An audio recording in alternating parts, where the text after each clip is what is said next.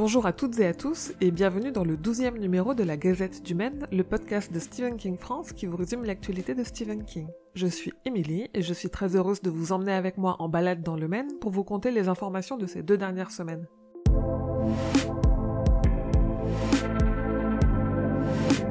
Stephen King a partagé il y a quelques jours sa lettre de renvoi destinée à l'agence qui le représente en tant que scénariste. Cela fait suite à la guerre en cours entre le syndicat des scénaristes américains et le syndicat des agents. Ces derniers abusent en effet depuis des années de leurs clients grâce à un système illicite en leur faveur qui fait perdre des milliers voire des millions de dollars aux auteurs et aux créateurs. Ces derniers sont donc des centaines à avoir renvoyé leurs agents cette dernière semaine en soutien au syndicat des scénaristes. Je vous explique évidemment toute l'affaire dans un article sur le site.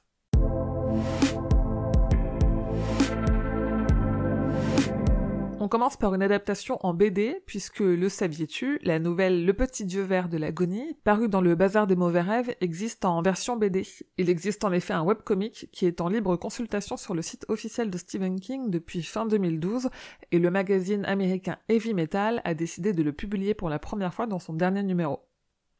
Et côté adaptation un peu plus classique, deux ans après l'obtention des droits pour le projet, on a enfin des nouvelles de la série qui adaptera Sleeping Beauties. C'est AMC qui compte la diffuser et qui a déjà demandé à Owen King d'écrire le pilote. L'objectif est de redéfinir les genres masculins et féminins et d'avoir une fin ouverte.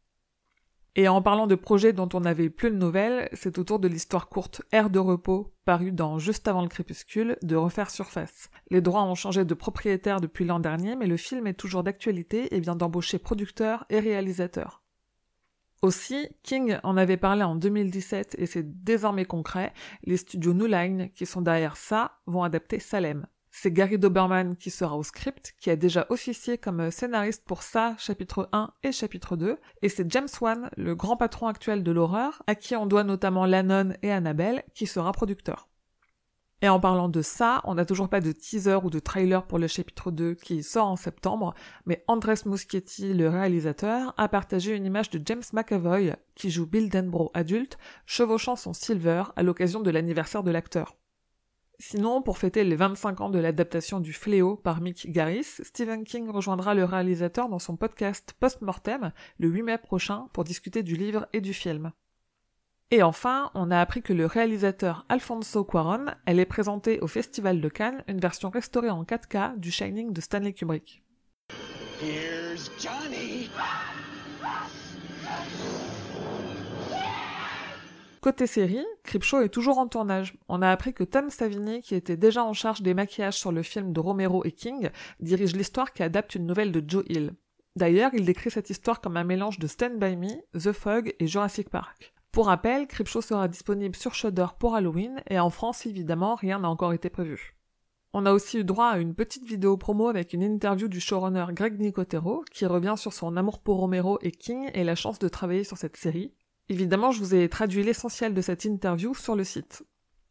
La série inspirée de La Tour Sombre avance aussi, puisque le tournage a commencé en Croatie et qu'on sait que l'acteur Jérôme Flynn, bien connu pour son rôle de Sir Bronn dans Game of Thrones, sera de la partie dans le rôle d'un cowboy. Et la saison 2 de Castle Rock est officiellement entrée en production également. Au passage, on a eu un nouveau nom au casting et je m'excuse par avance pour la bafouille qui va suivre parce que je suis à peu près certaine de ne pas le prononcer comme il se doit l'acteur John Hugnaker rejoint la série pour un rôle récurrent en lien avec celui de Lizzie Kaplan, l'actrice qui incarne Annie Wilkes.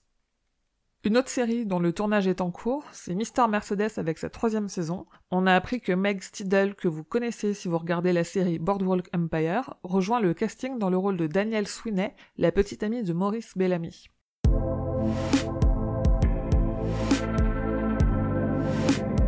Côté podcast, nous avons sorti deux épisodes du Roi Steven ce mois-ci.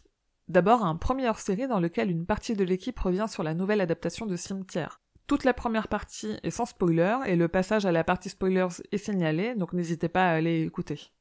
Ensuite, dans notre traditionnel épisode mensuel, on continue notre exploration du recueil Différentes saisons et on vous parle de la nouvelle Le Corps avec comme d'habitude plein d'infos et d'anecdotes sur l'histoire, à quel point elle est autobiographique, et évidemment un retour sur l'adaptation de Rob Renner qui est sans doute une des meilleures, Stand By Me. D'ailleurs, les amis du podcast Tartine ta culture ont sorti un épisode bonus spécial Stand By Me dans lequel ils nous dévoilent tout sur la chanson de Benny King, mais aussi sur le lien entre la chanson et le film de Rob Reiner. Et enfin, le podcast Podcastorama a interviewé Pomme, Dura Steven et moi-même de la Gazette du Maine pour présenter un peu les coulisses de ces deux podcasts. Si vous voulez connaître les coulisses des seuls podcasts français sur Stephen King, ça se passe sur le site ou sur le flux de Podcastorama. Petit point produit dérivé, sans figurine de Gripsou, c'est assez rare pour être mentionné. On a cette fois-ci une panoplie complète de t-shirts, sweats à capuche et pins en l'honneur du 30e anniversaire du cimetière de Marie Lambert. Et on a eu quelques images de l'intérieur de la boîte de jeu Monopoly, sous licence officielle SA. Elle n'est disponible pour le moment qu'aux États-Unis et en anglais. Sur les réseaux sociaux, King a encore beaucoup tweeté, donc je ne vais pas tout vous rapporter ici, mais on peut noter qu'il s'est ému de l'incendie à Notre-Dame de Paris, qu'il a qualifié de terrible.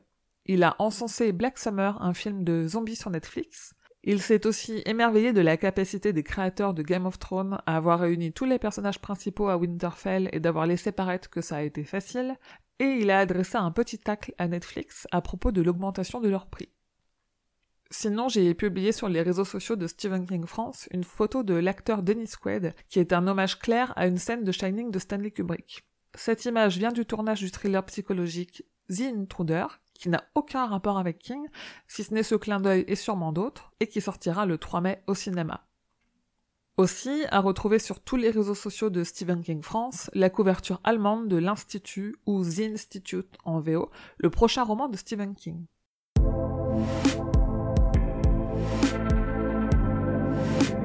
C'est tout pour l'actualité de King. Comme d'habitude, rendez-vous dans deux semaines pour le prochain numéro.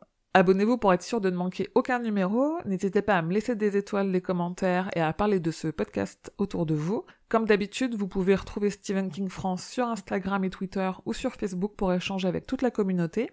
Et rendez-vous sur le site stephenkingfrance.fr dans l'article de cette gazette numéro 12 pour avoir toutes les infos sur tout ce dont je viens de vous parler. Je vous dis merci et à bientôt, fidèles auditeurs et auditrices, que vos journées soient longues et vos nuits plaisantes.